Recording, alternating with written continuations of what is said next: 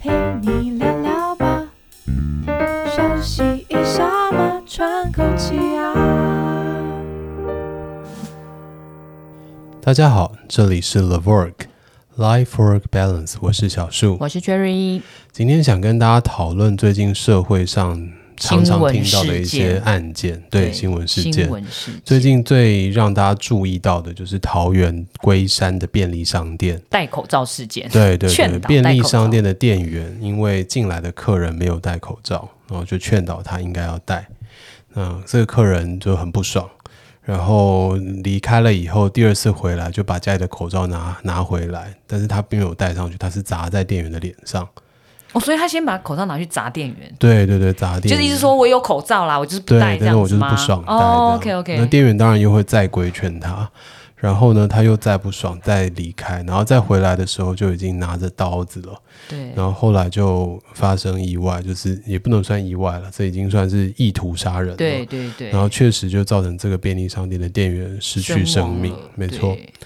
然后这个事件发生以后啊，当然因为他的时间点是在大夜班，嗯，所以在政府的角度上面来说，他就提到了很多大夜班的安全的问题，嗯嗯比如说便利商店如果大夜班只有一个因为人人工力比较作，少，对人力比较对少人，力比较那少，可能没有办法互相支援嘛。对那如果真的有遇到这种客人比较嗯无理取闹客人的时候，其实无法反应。对所以我记得那时候有一些政府官员就有提出说，哎，那是不是要要求大夜班再加人一力个配人？置吗？哦就至少要两个人一起值班。 OK OK，对，但这个东西提出来以后，便利商店就是通缉对啊，因为不太可能嘛多一个成本的人力啊，没错差很对多对，差很多，而且其实我们发现有一些便利商店讲的很直白，就是如果我晚上放两个人力的话，嗯那我干脆晚上就不要不要哦开收了，起来，对，不就收起来了，对以因后为不是根本没有 seven 赚，是到十 点，对，就是只有到十点而已。所以后来就有更多人在讨论说，哎，那到底这个情况有什么比较好的预防措施？嗯那当然有一些人提出来说，哎，是不是我们的便利商店的店员也要配置一些武器？你是说像什么辣椒水之类的对，吗或者防狼喷雾啊，对嗯那种辣椒水啊等等东西。那当然，这个也有可能啦，它确实也有一些贺阻的效果。对那在那个当下，确实也有一些帮助。那当然，也有另外一派人讨论说，哎，真的要发生一些情况的时候，光是你要把辣椒水掏拿出出来其实对就会有一个时间差嘛。那这个时间差是不是真的能够让辣椒水或防狼喷雾有达到它的嗯效果，也是不一定的。对，对，所以这也是一个值得。所以你知道，我觉的得这些地其实方有时候它就是有点事后诸葛，是啊，就是是啊，在说，但是但是回归刚才说的部分，我觉得比较重要的点，感觉上是你有没有感受到，哎，其实对方是来者不善，因为哦如果没以刚才错的新闻事件来说，其实它已经是三路三回了，对不对？是对是是，对，没但错是可能店员，当然，因为我猜大夜班啦，一般来说可能都是比较攻读性质的，，对呃就对，是算可能是小学生吧对，小朋友这这样子，对对，啊，有可能学生是刚出社会不久对对的，对对对，所以他们可能只是很乖巧的把那个需求，就是对被对要求的事情做好，对对但他对可能就没有发现这些会产生的状况，对，所以我回过头来去想啊，就是在我们做劳工健康服务的过程当中，我们其实有一个保护计划嘛，对就叫是做嗯不法侵害，不法就侵害，呃职场执行职务遭受不法侵害对它的预好防长计划嘛， 对，好，然后这个不法侵害，当初我们在讨论的时候，其实它本来就有分成内部不法侵害跟嗯外部不法侵害，没错，那像这种很典型，就是所谓的外部不法侵害，就是外部的侵害对，因为他今天攻击的人并不是我们自己的员工。对那外部不法侵害在一般事业单位里面，其实也有一套预防的措施。嗯，那在预防措施里面，很重要很重要的一环，呃，其实是风险的辨识跟教育训练这两件事情。对，就是大家常常会觉得，比如说，哎，其实员工大致上都在公司工作没，或者错嗯是可能在一个固定的区域工作，所以他们会认为。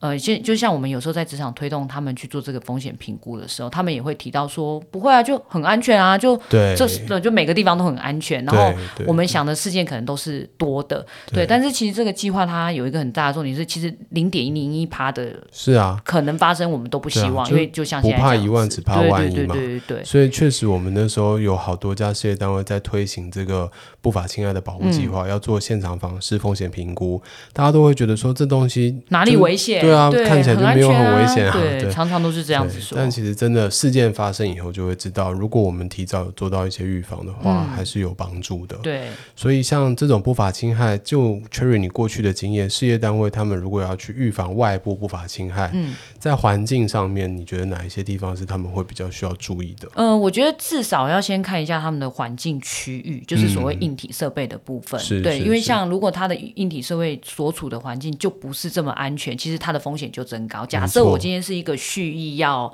伤害对伤害我，不对管因为什对么原因，我想去伤害别人的时候，他一定是也会去挑一个看起来就是很不安全，比如角落，或对者对是对，不会被监视不会器被监视到拍到的，对或者不是会被不其他人注意他到的，绝对不会找警察局隔壁对的对便利对超商做做这件事情嘛？对对对没对错对，所以我觉得这个也很重要对。啊，所以像我们外部法侵害，当时在看的时候，第一个一定会先看监视器嘛，对就出入口的监视器到底没错有没有。然后，如果这个员工又是常常接触外部人员嗯的，甚至我们还会去考虑，哎，那旁边有没有保全人员？，对，这个也是在风风险辨识里面很重要的对一件事情。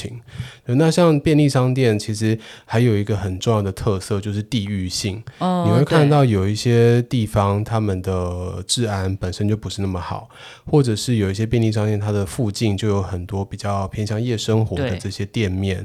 那当大家今天出来的时候，可能脾气也不是很好，你说已经或者最酒巨帮性忙啊，之那上，巨对帮对忙，对。对对那对，当然，这一家便利商店它的风险相对于其他对便利商店是来得高的。没错，所以我觉得我们今天在讨论便利商店的这种预防措施的时候，其实也要去注意它的周围的一些地域性嗯跟环境特性了。那对于整个超商的公司来讲，他们也可以去选择要把资源投放在哪里。哦，并不是说，哎，我每一家便利商嗯我都店要的去做大到夜班都要对做到这个程度，对，但至少我对于一些风险特别高的，也可以去做一些多余的一些付出。嗯那这个回到我们的计划里面，其实也有，像我们在计划里面会去评估它是有可能发生还是极为可能发生，，嗯对，就会利用过去发生过案件的频率来就做是判断嘛。这些程度，对对对对对，所以其实我觉得，对于便利商超商的这些公司来讲，他们也可以去做调查，到底哪几间分店他们发生过类似案件的频率比较高哎，？有道理，就是如果它旁边是那个酒店。对啊，对这啊，这个可能你就要就是把它放在那个高风险，然后没如果它错旁边就是警局，我觉得应该怎么所以很安风险全就吧？会低对啊因为所以这时没有候人配置这么的傻资源就会对少对一对，些。哎，其实这样也可以平均他们可能，因为便利商店毕竟是普及化很高的没地，错对一种区域，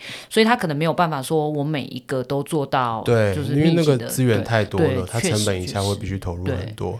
然后再回到教育训练，其实我觉得也是这样。针对风险高的地方，当然就是教育训练的重点对象嗯嘛。那甚至你可以配置一个店长在这里，他可能是比较你说擅长区，区店长或对区对对经对理这对，样子他们至少吗是比较擅长处理这类型事情的。哦那他可能给予员工比较多的这种日常的一些教育训练，对，让他们知道，哎，什么时候你该警惕了。像你刚刚讲的，很多时候其实你看一个人进来，他是带着恶意的，对这时候你就应该自己有就一些是警恰红惕恰了。红阿哥可能已对经手对上自己拿对啊，了酒或者是瓶他的口气就已经很差，对对就是要来挑衅的，对要攻击你的，对。那这你就可以先行注意啊。但是像这个的部分啊，我觉得所谓的预防演练其实是嗯教育训练很重要的一块，哦确实因为是我们可能首先要先教他们怎么去辨识这样子，就就是像我们刚才讲的，哎，这个人已经醉醺醺，其实你就要有一点点警备心，没对。错，没错但是另外一个，其实有没有演练跟实际发生反应的时候，就像大家现在都在讨论说，哎，那是不是要让他们备那个辣椒水啊、防狼对喷雾？对可是对假设他们没有经过这样子的训练，说实在的，一定来不会及反对应没有来不及反应，甚真至的他会吓到，真他的可能就是真的愣在那边，然后就算他手边其实有这一些哦对对对保护自己的没错东西，他也来不及去对做。这其实跟我们急救训练有点像、啊。对如果你没有实际操作演练过，嗯你只是在那个上课的时候看过投影片，对其实你当下也完全不敢其去实做这件事情。震撼感不太一样。对对对对，所以这个实际演练确实也是教育训练里面很重要的一环。对啊，所以在这个计划里面，我一直认为除了风险评估以外，在嗯人员的教育训练上其实是真的很重要。只是因为就像刚才讲到的那个，我们在推动这个计划的本身啊，其实很多事业单位都会觉得说，这种东西发生几率真的是微乎其微。嗯，所以大家其实哦不太会愿意把就是比如说教育训练的资源放在这个投放上太面，多对，进因为它来毕竟还是一个教育训练是需要花成本跟费没用错的，没对。错，但是通常这样子的事件，说实在的，到如果真的发生，它的严重性其实比我们想象的更可怕。嗯没错对甚至像这一次的事件啊，就是直接有生命对啊的危险了。对，对，所以我觉得透过这次的事件，其实也是让呃事业单位们有很好的一个认知啦，就是嗯知道说，诶，确实这个不法侵害的计划应该要嗯、呃比较认真的去看待，嗯然后应该要多花一点时间去评估这些风险。但是有点讽刺跟觉得可惜的是，你有没有发现，台湾每次在推就是不法侵害这个东西啊，它有一点推动的进度的时候，嗯，通常都是有重大事件，就像之前那哦对个啊铁轨的，就是确实对是杀啊，人的状况啊，就是对随机杀人，然后像这一次的这个事件，好像大家才会又忽然醒了一下，就想到说，哦，真的有这回事，啊对，这然后样。可能过了 N 个月又忘了，对对对对对，没错。其实我们在做预防这件事情的都有这种体会，嗯，不只是我们医护人员啊，包括像治安人员、对公安没人员，错他们也都是这种体就是你会，知。道我们都是万般无奈 对啊，就是因为我们都是推想要不动预防那个万一，对，因为真的不能有那个万一，对对，对，因为有了就其实是很严是重的事情。对对，然后我后来发现，也有一些人在讨论的方向就是，呃，防疫的政策，比如说像这一次的事件，有人说，哦，就是因为大家口罩都已经戴这么久啦，都很想把口罩拿掉啦，那当然被规劝的时候就会不爽啦，嗯，或者是说，哎，大家前期有因三级、二级都已经被关那么久了，其实所可以能这个心理上的心理上压的力压力嗯也很已大经慢慢提升了。对，那我觉得得这也是有可能，尤其对像最近几次搭计程车的时候，跟司机大哥聊天，嗯，他也都说，哎，以前在疫情那段时间，基本上晚上大概六七点以后，没他人就准备要回家了，因为没人也没有生意了。对对对但最近其实生意还蛮好的，就是放出来的啊， 对对对就放 大家出都来被了放出来，我们好像那个气鬼哇， 放出来啊，对啊，对就是放出来了，对，但来放了出来以后，他也有发现，哎，最近的这一些呃夜生活的人，跟过去就是在发生疫情之前夜生活的人比更较糜起烂来，呃，更更脾气糜烂不好。糜烂， 就是 糜烂，呃，人家国家忙的丢啊，对对对，然不后醉也不归更容易起，冲突，不醉更容易对发生口角不醉。对对，所以我们也希望说，哎，是不是可以透过我们的临场健康服务或劳工健康服务，慢慢的去帮大家注意到心理上的这些哎，压我力啊。你这样讲，我忽然想到，哎，所以我们最近要去做那个计程车问讲的辅导，哦，对啊，我觉因得为他们压是力高好风大险哦族群、欸，真的，就是因为他他们就是一定要载客，那对他们载客通常你会坐到计程车，其实有一部分可能真是，比如说因为现在酒驾抓的对很凶嘛。对对对对对，那其实最茫茫的人，他们的风险其实就高很多很多、欸是啊而且就是你要关在一个密闭的，就车子里面嘛。是啊是啊对，那个真的，一言不合，真的就是口角就立刻发生。但是你知道？吗？车行人数不够多，所以我们还没有办法 介对我入们去可能没协有助办。法。对，这这个好像应该要呼吁一下，就是这个行业的属性类别，他们的人数怎么会不够多？他们人数应该他要们有专点职像了是吧那种靠行。那不然我派们研遣我们研究一下那个五五六 八八，